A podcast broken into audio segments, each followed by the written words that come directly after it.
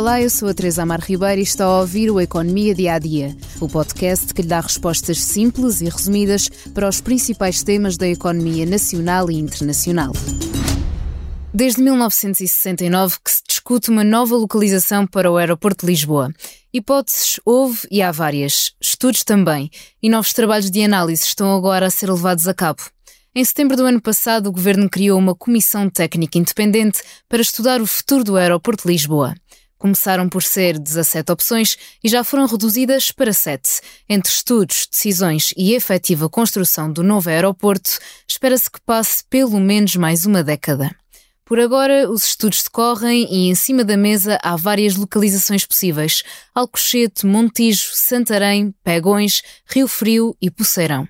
A Comissão Técnica Independente deverá apresentar, até ao final do ano, as localizações hierarquizadas por ordem de viabilidade. Esta terça-feira, a Comissão apresentou em conferência os cinco critérios que vão ditar qual a ordem das propostas, numa altura em que estamos prestes a entrar na terceira fase da avaliação ambiental estratégica.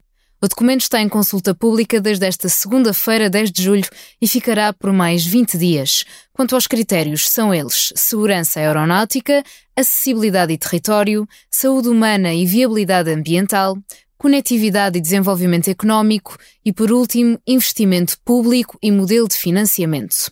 Vamos um a um para percebermos o que vão analisar.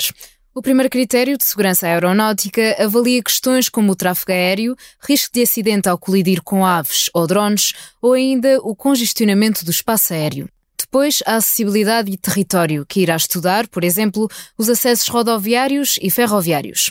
A componente saúde humana e viabilidade ambiental terá em conta a exposição ao ruído e poluição do ar para os humanos, mas também a proteção dos animais e do ambiente. Terá ainda em análise possíveis desastres naturais.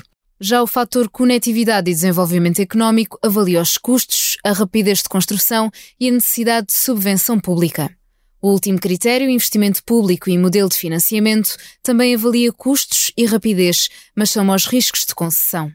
Depois de entrega lista, no final do ano, a tão aguardada decisão será política, tomada não só pelo governo de PS, como pela oposição PSD, por acordo dos líderes dos dois maiores partidos. E chegamos ao fim do Economia Dia a Dia de hoje, mas ainda o convido a ouvir o podcast de Comissão Política sobre a demissão do Secretário de Estado da Defesa e as declarações polémicas do Ministro da Cultura. Obrigada por estar desse lado. Se tem questões ou dúvidas que gostaria de ver explicadas no Economia Dia a Dia, envie um e-mail para tearribeira.express.empresa.pt. Voltamos amanhã com mais novidades económicas.